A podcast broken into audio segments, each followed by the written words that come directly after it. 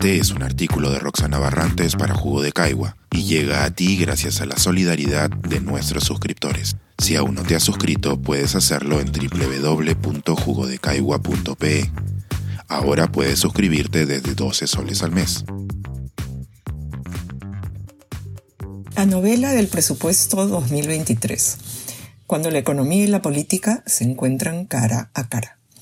Dicho de manera sencilla, un requisito fundamental para que los estados cumplan con sus funciones es que tengan los recursos económicos que permitan, a su vez, contar con las personas, materiales e instalaciones necesarias para llevarlas a cabo. El presupuesto del sector público es el instrumento de gestión que permite identificar los montos disponibles y a qué fines deben ser dedicados para la atención de las obligaciones del Estado.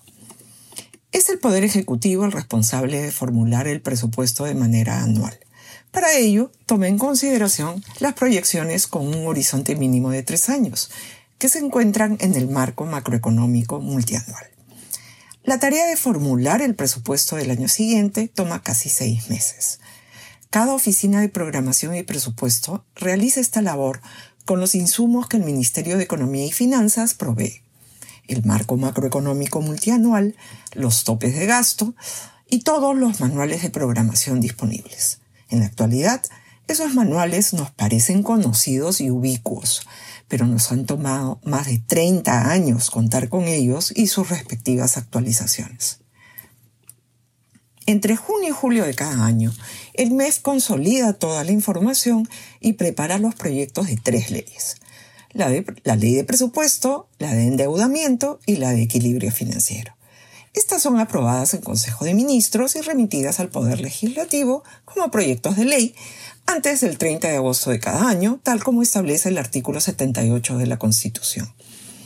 Son los representantes elegidos en votación universal los que deben aprobar las respectivas autógrafas no más tarde del 30 de noviembre. Aquí es donde inicia el recorrido de los responsables del Poder Ejecutivo a la Comisión de Presupuesto del Congreso, donde deben sustentar el pliego presupuestal. En la primera legislatura ordinaria, el presidente de la Comisión de Presupuesto del Congreso y sus miembros son los personajes populares de la trama. Son a quienes todos llaman para asegurarse de que sus preocupaciones queden plasmadas en la autógrafa. Cuando digo preocupaciones, me refiero a aquellas obras solicitadas en las jurisdicciones del congresista de turno y mediante las cuales podrá justificar de alguna manera los votos que lo llevaron al Congreso. Las obras solicitadas se transforman en obras logradas cuando los recursos para llevarlas a cabo se encuentran en la ley de presupuesto. Fue la ministra de Economía, María Antonieta Alba, quien en noviembre del 2020 hizo público el denominado Anexo 5 que contiene todas las susodichas obras.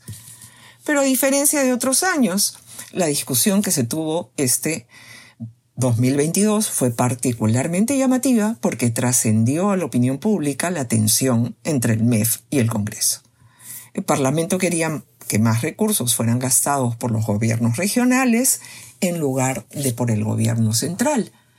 Puede sonar atractivo, excepto por un detalle. El próximo año se inaugurarán nuevas gestiones y ello suele acompañarse de subejecución presupuestal. Pero en esta reasignación no terminaba la controversia. El presidente de la Comisión de Presupuesto quería disponer de los recursos del Fondo de Contingencia. Como su nombre lo indica, el fondo de contingencia contiene los recursos a disposición del MEF para atender eventos imprevistos. Con esos recursos, por ejemplo, así como los, con los del Fondo de Estabilización Fiscal, el Perú pudo afrontar los gastos extraordinarios para atender la emergencia de la pandemia. Desde ya, es un despropósito asignar esos recursos a otras finalidades. Son para una emergencia. ¿Cuál fue el resultado?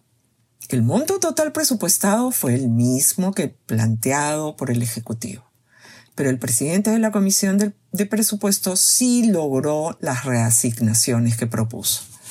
La autógrafa aprobada por el Congreso redujo a casi la mitad la reserva de contingencia.